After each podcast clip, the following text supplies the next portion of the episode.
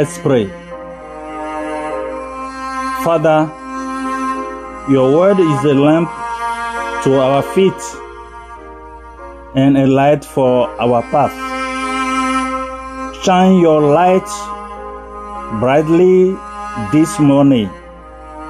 Help us to see everything we need to see about who you are, what you have done, what do you promise, what you teach, and what you deserve for our lives. Minister to us by your Holy Spirit, for it is in Jesus' name we all pray. Amen. Good morning, the Christian world. This is another day. We thank God for His kindness, compassion, and His grace in our life. This is Pastor Happy Oklo from Minnesota in the United States of America. Good morning again, the Christian world. Social injustice is the unfair distribution of resources, opportunities, and rights within a society. It arises when certain groups or individuals are systematically disadvantaged because of their race, ethnicity, gender, socio-economic status, or other social factors. This is the title of our message, our teaching today. Experiencing injustice in a fallen world. Again, experiencing injustice in a fallen world. Listen to this testimony first. In 1968, Paul Gatling was convicted of a murder that he didn't commit. The victim of the murder, Lawrence Rothbard, had been shot and killed in his home in the Crown Heights neighborhoods of Brooklyn, New York. The previous years, year, and a witness placed Gatling in the area around the time of the murder. So, detectives brought Gatling in for questioning but refused to allow him to speak with his attorney until after the multi hours questioning session has been completed. Gatling, who was uh, six foot one, was then placed in a lineup with three shorter men and Mrs. Rothbard, the wife of the deceased, was called in to identify him. However, she didn't pick him out, even though she was reportedly told to focus on the tall one.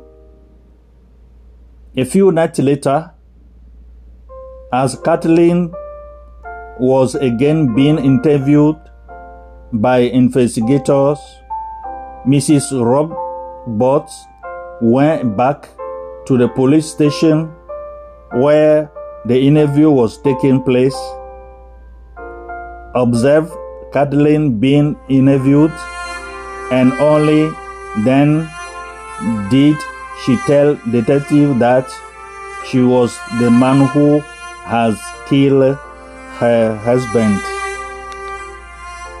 On the basis of uh, that identification, though, which again was made after the woman failed to identify Gatling in lineup, Gatling was charged with murder, and his attorney persuaded him to plead guilty in order to avoid the possibility of the death penalty.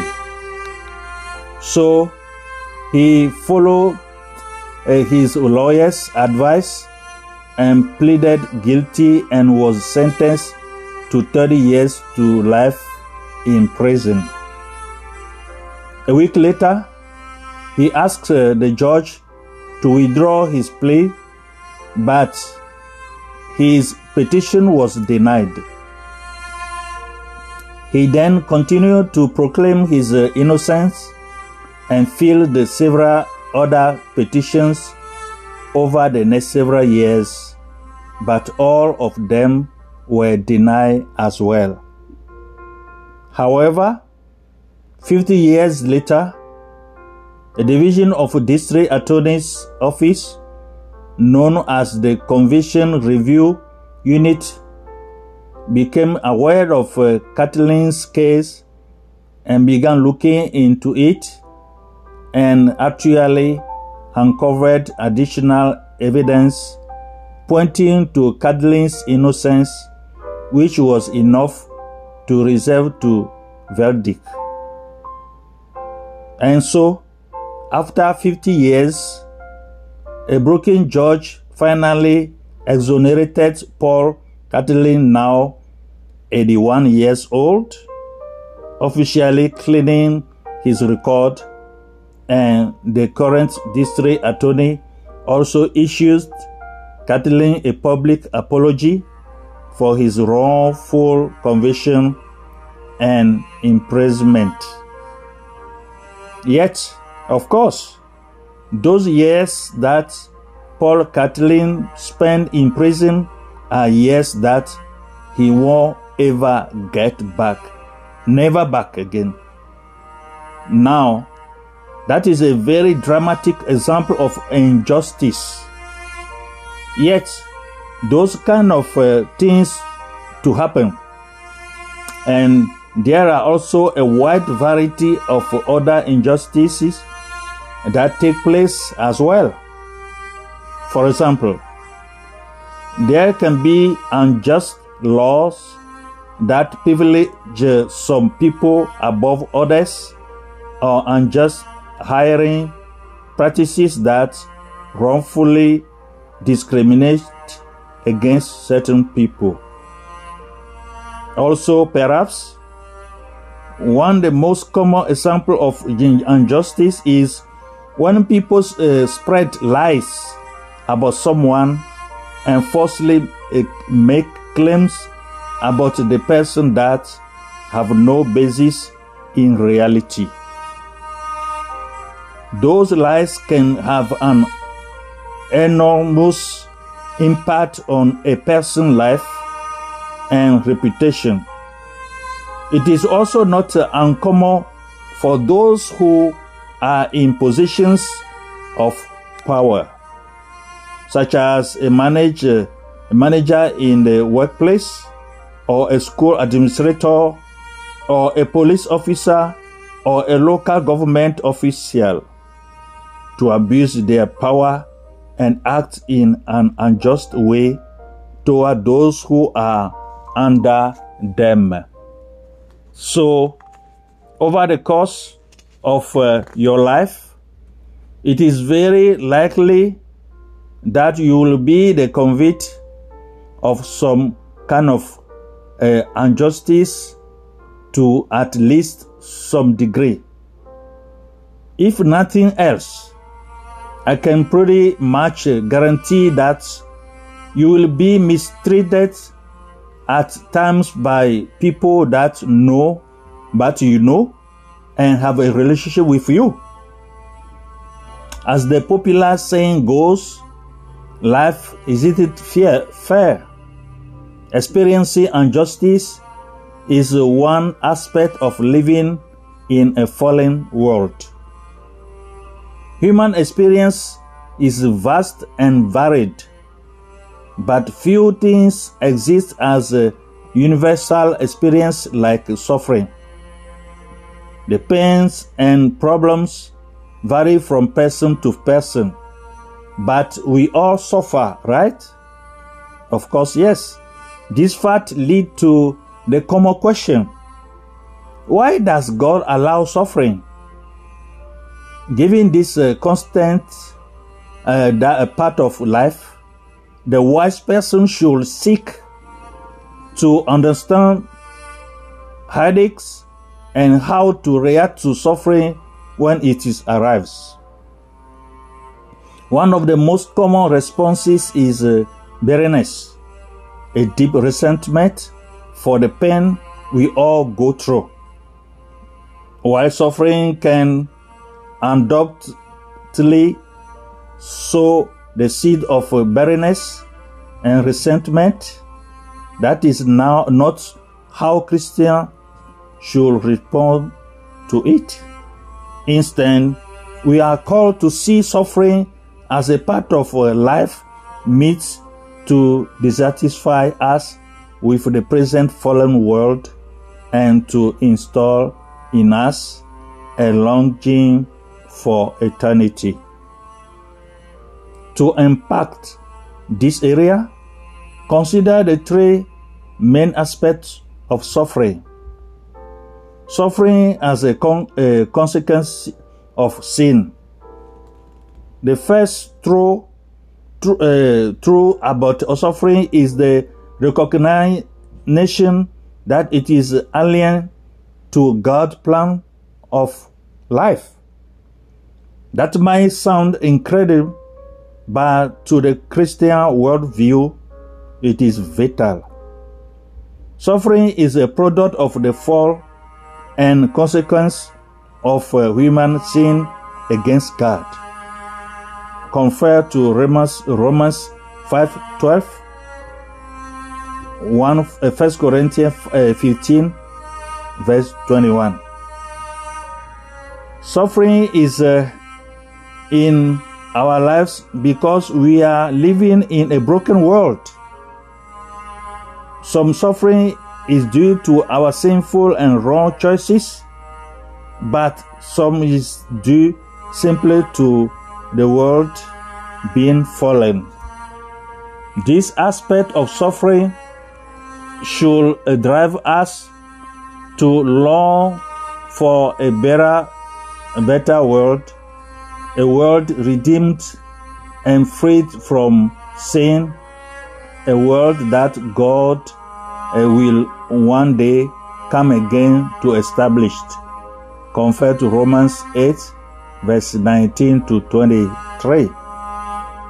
Suffering as a tool of uh, sanctification Nothing is so broken as uh, to be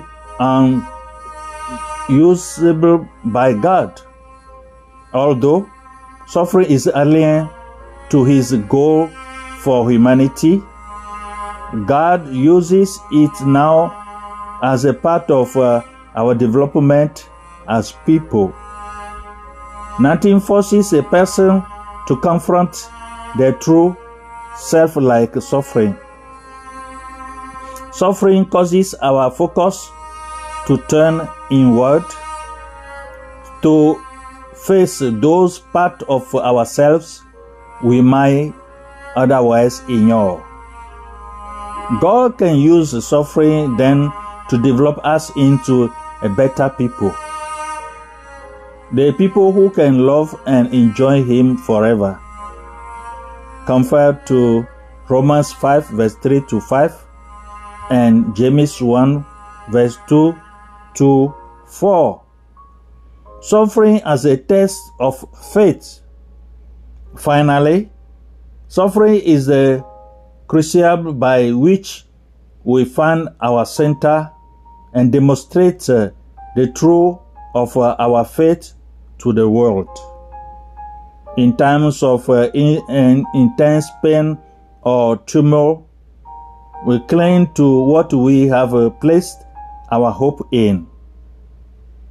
In this way, suffering reveals uh, whether our faith is a, a mere a child, childish hope or factual reality. Here we see suffering as a call to live out a better and more faithful witness uh, to the world. Like the prophet Habakkuk, suffering calls us to declare to those around us, Yet I will rejoice in the Lord. I will take joy in the God of my salvation. Habakkuk 3 18. As we develop uh, an understanding of uh, how to approach suffering, we must be clear that suffering never becomes good. Never. Suffering remains evil. What must be understood, though, is that suffering can be redeemed, it can be made purposeful when we are burdened beyond our strength. We must not become better, bitter, but uh, instead allow our faith to make us better. For the Christian, we must see suffering as a threefold call to law for a better world, to seek uh, to become a better person, and to live out a better witnesses. As a Christian, continue to cling onto Christ. He is only your Savior, your protector.